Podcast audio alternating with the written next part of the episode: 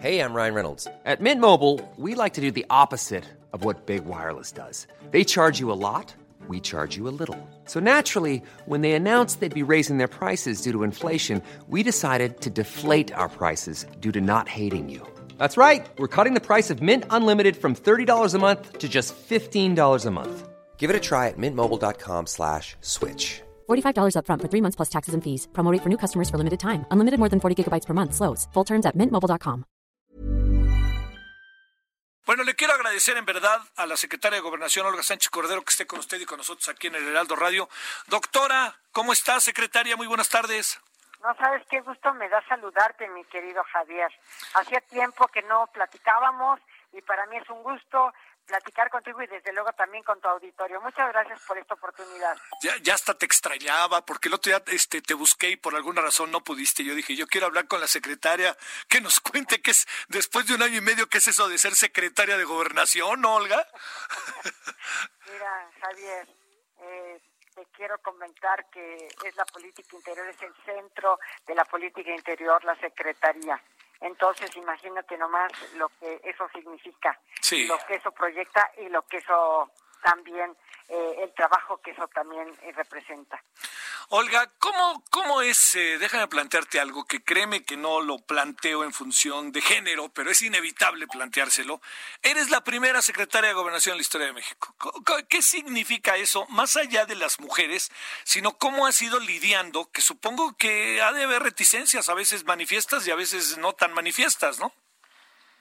Bueno, pues sí, soy la primera secretaria de gobernación y por lo tanto tengo una función doble, mi querido Javier. ¿Por Sí. qué? Porque por una parte, pues es la política interior, lo que te estaba yo comentando, y además mi compromiso con los derechos humanos, Sí.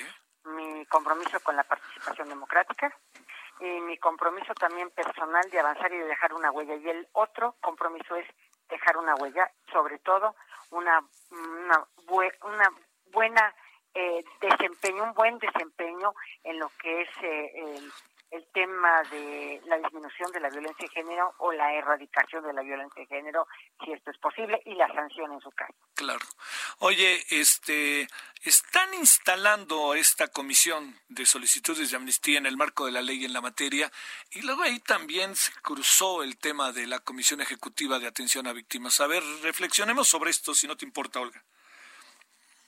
Mira, eh, por una parte tenemos esta ley de amnistía, que por supuesto ya, eh, como tú viste, instalamos ya la comisión de amnistía, la publicamos, inclusive ya tenemos los lineamientos, y te quiero decir que ya tenemos en este momento más de 2.500 casos, Wow. sobre todo, sí, fíjate, Sí. 2.500 casos, porque tienen que hacer su solicitud ante la comisión. Vamos a procesarlos, tenemos la infraestructura. Eh, yo le eh, solicité al señor presidente tener una unidad de fortalecimiento al sistema de justicia en mi país, porque si algo tenemos ahorita una deuda histórica con nuestro pueblo, es precisamente que el sistema de impartición y procuración de justicia hay que fortalecerlo, porque la impunidad campeante campeante es lo que implica que los delitos no se lleguen a sancionar y no se lleguen a judicializar las conductas ilícitas y por eso es que estamos fortaleciendo el sistema de justicia. Con esta unidad, que empezó con dos personas, pero ahora ya tiene más de 100 personas, eh, de verdad, de verdad, lo único que te quiero decir es que vamos avanzando y queremos apoyar a la Procuración de Justicia y a la impartición de justicia. Dentro de esta unidad está la, la ley de la Comisión de Amnistía, son tres, y dentro de esta unidad vamos a recibir las solicitudes de amnistía y yo quiero ser muy categórica y gracias por esta oportunidad. Tengo conocimiento que una vez que se publicó ya la Comisión de Amnistía y, y que ya está integrada, ya algunas gentes, ya sabes, de estas eh, que no, no, no ven más que la oportunidad de estar ahí cobrando como, perdonan la expresión, abogados, pero coyotes más que abogados, ya están en los penales repartiendo esta solicitud de amnistía, por una parte, y por otra parte quiero ser enfática, es absolutamente gratuito, gratuito. Es importante. El trámite que la Secretaría de Gobernación va a hacer eh, eh, ante estas solicitudes de amnistía. O sea, que no les cobren ni siquiera por la solicitud.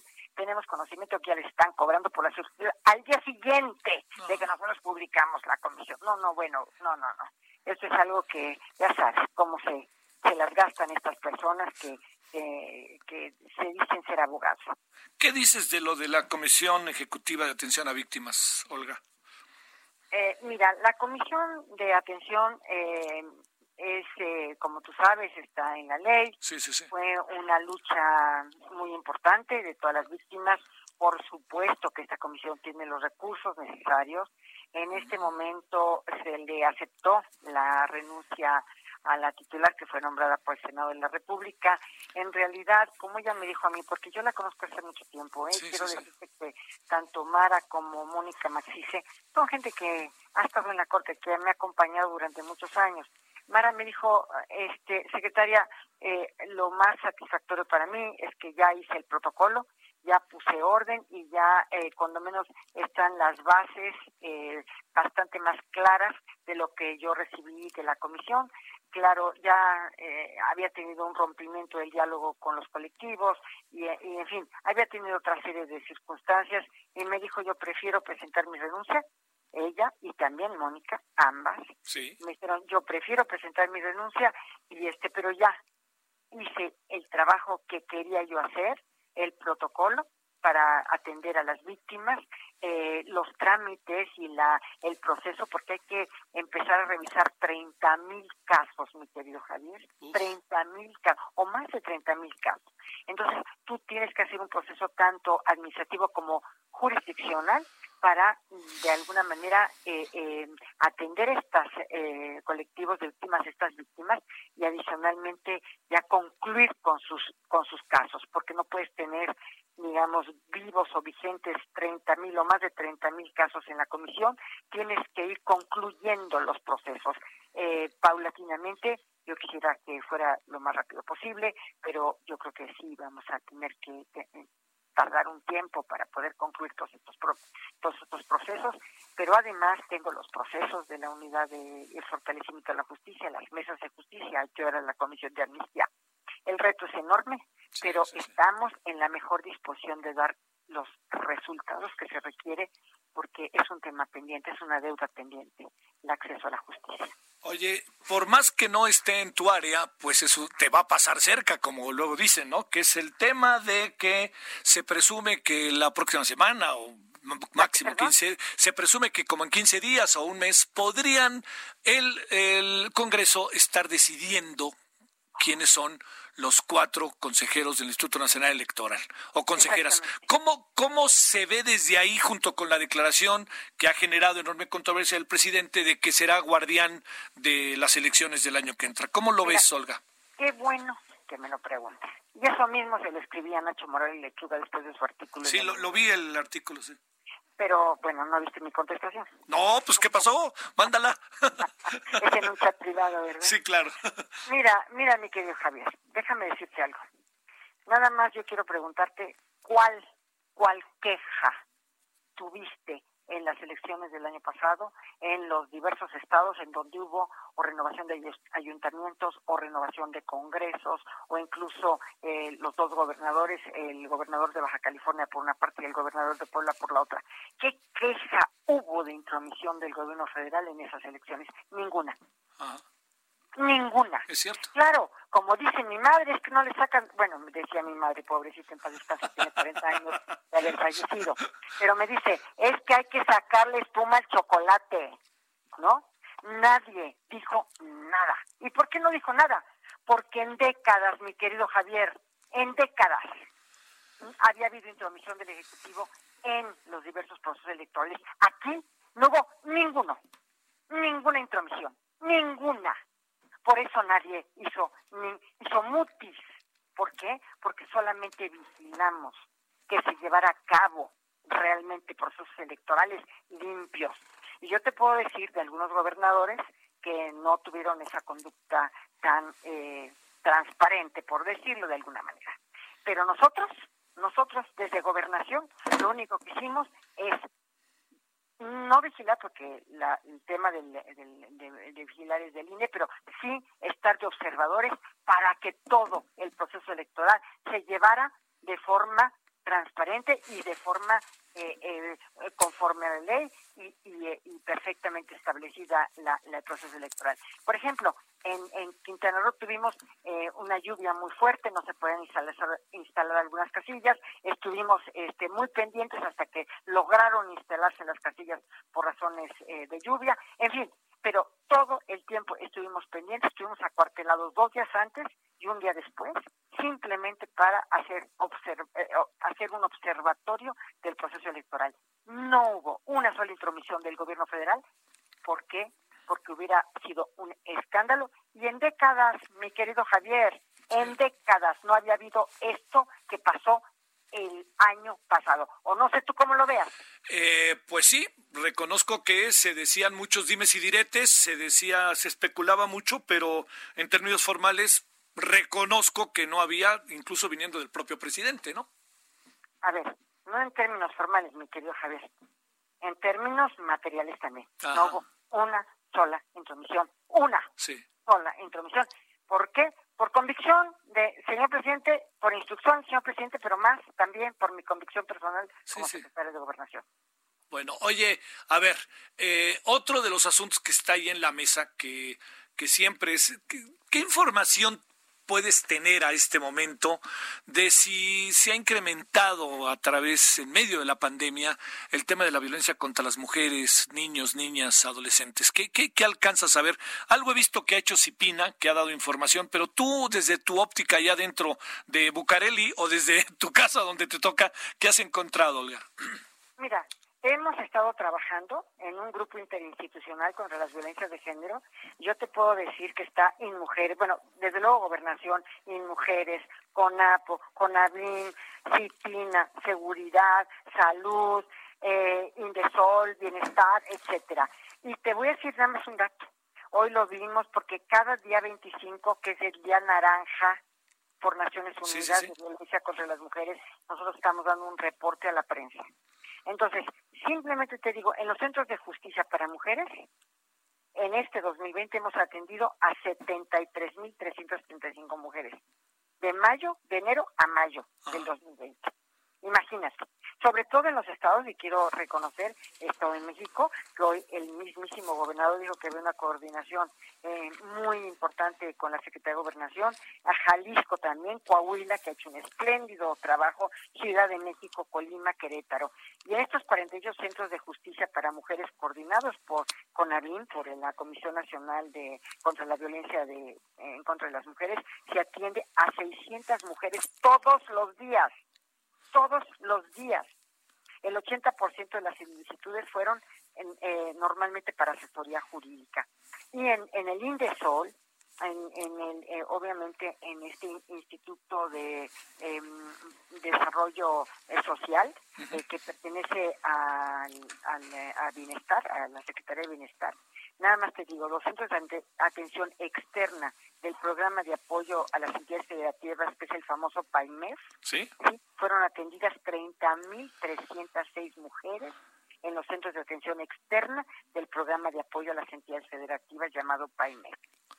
O sea, lo que te estoy diciendo, y en el sistema DIF, 2.215 niñas, niños y adolescentes recibieron la atención directa. Lo que te estoy diciendo es que esta coordinación eh, de la Secretaría de Gobernación con todas las instancias del gobierno federal y de los gobiernos estatales y de los municipales, yo creo que está dando obviamente frutos. Qué importante, ¿eh? Qué importante. Llegará el día del balance, pero lo que pasa es que con, con estos antecedentes también es un asunto de, de, de, atender y de que la gente, es, las mujeres sientan seguridad, ¿no, Olga? De que hay algo, que hay, hay una instancia que está atentísima, ¿no? Mira, tenemos que atender esto porque yo lo dije este ahorita en la en la conferencia de prensa. Obviamente, fíjate, lamentablemente ya ves que eran casi todos chicos los que estaban siendo cooptados por el crimen organizado para ser halcones. Ah. Hoy también, desgraciadamente, están eh, cooptando también chicas. Y luego el tema de trata, pues el tema de trata también es un tema de crimen organizado y obviamente también eh, tenemos que reconocer que, que tenemos que atender ese tema eh, con bueno, con todo el Estado. O sea, el Estado mexicano tiene que atender el tema de trata en todas, de cabo a rabo, sí. en todas sus instancias. Pero es un tema, a mí, a ver, ese tema personal, mi querido Javier, yo lo traigo desde que tengo 18 años. Sí, sí, sí. A ver, no, no, no es de hoy, es que yo marchaba con, eh, con el movimiento 68, yo luchaba por las libertades, por las igualdades, por, por, por tener los mismos derechos entre hombres y mujeres, y no los teníamos. Hace 40 o 50 años no los teníamos, mi querido Javier. Ahorita las mujeres y las chicas y las jóvenes que están viviendo, la verdad, eh, el, el ejercicio de estos derechos, por supuesto no, que no tienen ni idea de que hace 50 o 60 años no se tenían, o cuando menos no se tenían en la en, el ejercicio pleno de estos derechos por parte de las mujeres, porque en 53 apenas tuvimos el voto. Entonces, digo, bueno, este, eh, algunos, este, y si quieres tómalo como un piropo, pero hemos sido testigos de tu este largo y sinuoso camino en esta vida, ¿no? Eh, eh a ver, eh, ¿puede haber un comparativo en términos de tu vida entre la Corte y ser secretaria de Gobernación? Son, son dos cosas totalmente distintas. Total y absolutamente distintas. Pero sí te quiero decir algo. Mi experiencia en la Corte me ha dado un bagaje jurídico constitucional para tomar decisiones dentro del Secretaría de Gobernación que de otra suerte no, la, no lo hubiera yo tenido para ir avanzando en estos temas. En los consejos jurídicos o constitucionales que yo he dado en algunas situaciones muy, muy importantes y muy delicadas, sí, han sido por el bagaje, el bagaje eh, eh, eh, personal eh, que yo he tenido en toda esta formación durante muchísimos años. Y sí te quiero decir algo, es totalmente distinto ser secretario de Gobernación porque ahí en esa en ese palacio de Cobian es el centro neurálgico de la política interior de este país. Oye, a ver, dos asuntos finales. El primero, vamos a tener un fin de semana del Día del Orgullo Gay con una manifestación verdaderamente sui generis, ¿no? O una manifestación inédita, me atrevo a decir, ¿verdad? Mira, definitivamente tú sabes, nosotros en la Suprema Corte, yo fui de las primeras en reconocer el matrimonio igualitario. Y, y, que y que y que las personas eh, de la comunidad lésbico gay por supuesto ejercieran los derechos a plenitud a plenitud y yo te puedo decir que yo estoy muy identificada, muy identificada con esta comunidad por una simple razón. ¿Por qué? Porque han sido eh, discriminados, porque han sido en muchos lugares excluidos, porque han tenido una lucha histórica por el ejercicio de sus derechos y eso a mí, ese, esa lucha histórica por su reconocimiento y por sus derechos, la verdad de las cosas es que eso a mí me identifica con ellos. Y te voy a decir algo, ¿te acuerdas que el año pasado el presidente modificó el decreto para incluir, porque ahora eh, se tienen mm, varias, eh, digamos, eh, ellos han dividido o, o, seleccionado diversos tipos de comunidad lésbico-gay, ¿no? Eh, por ejemplo, es, eh, ellos hablan de la comunidad eh, LGBTTD, o sea, ¿no?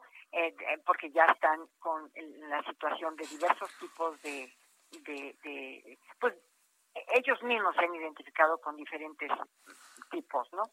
de esta comunidad. Entonces, desde luego que yo estoy verdaderamente sumada a su reclamo de inclusión, de ejercicio de derechos, de que se les reconozca, en fin, de que se les den las oportunidades de trabajo.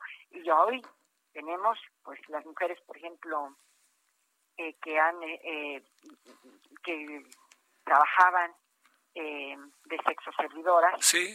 las mujeres trans, sí, sí, este, pues con esta, con este confinamiento han tenido problemas, se les ha estado apoyando, el gobierno se les ha apoyado, ¿verdad? Porque pues eh, hay condiciones de autoconfinamiento eh, que han afectado y que han eh, impactado muchísimo, inclusive los propios trabajos de las exoservidoras y de y de los exoservidores y también de estas mujeres trans, ¿no? Oye, déjame plantearte un último asunto. Fíjate que está cumpliendo el Heraldo Radio un año. Este, el Heraldo Radio está cumpliendo un año. Este, y como tú sabes, hoy los proyectos de medios, tú lo sabes porque lo has vivido, son dificultosos y te lo dice alguien que lleva años en este negocio. Eh, una muy breve reflexión, este, pensando en sí en la felicitación y todo, yo lo sé, ¿no? Pero pensando en lo que piensas de todo esto, ¿no? Mira, yo te quiero decir que yo quiero felicitar, yo quiero felicitar al Heraldo por este año. Eh, no ha sido fácil para nadie, pero creo que lo han hecho extraordinariamente bien con todas las dificultades que hemos estado viviendo, nadie se esperaba una pandemia, nadie se esperaba esta crisis económica y sin embargo han estado presentes, han estado eh, con un trabajo verdaderamente impresionante, ustedes también, y yo lo único que puedo decirte, mi querido Javier, es que muchas felicidades por estar cumpliendo este año, de verdad, y con todo y lo que hemos pasado en estos, en esta en esta aldea global, en esta aldea global, con la pandemia, ustedes han seguido firmes y han seguido trabajando y han seguido dándonos la oportunidad de conocer a través de sus medios de comunicación y de comunicarnos con la sociedad, el gobierno y la sociedad, y dar a conocer tantas noticias tan importantes de México y del mundo. Señora doctora, le mando un saludo agradecido como siempre, esperando vernos cara a cara y volver a conversar y en una de esas este, hacemos algo. Oye Javier, te prometo algo. Sí. Que en cuanto pase esta pandemia y la sana distancia, nos desayunamos. ¿Te parece? Oh, oyes, soy capaz de ir a Bucareli, tú dirás. paso por ti, como dicen, como dicen, paso por ti. ya sabes que se te quiere, pero sobre todo que te tengo un gran respeto como periodista. Te mando un gran saludo y muy agradecido estoy, ¿eh? Gracias. Gracias a ti, mi querido Javier. Hasta luego, Olga Sánchez Cordero, secretaria de Gobernación.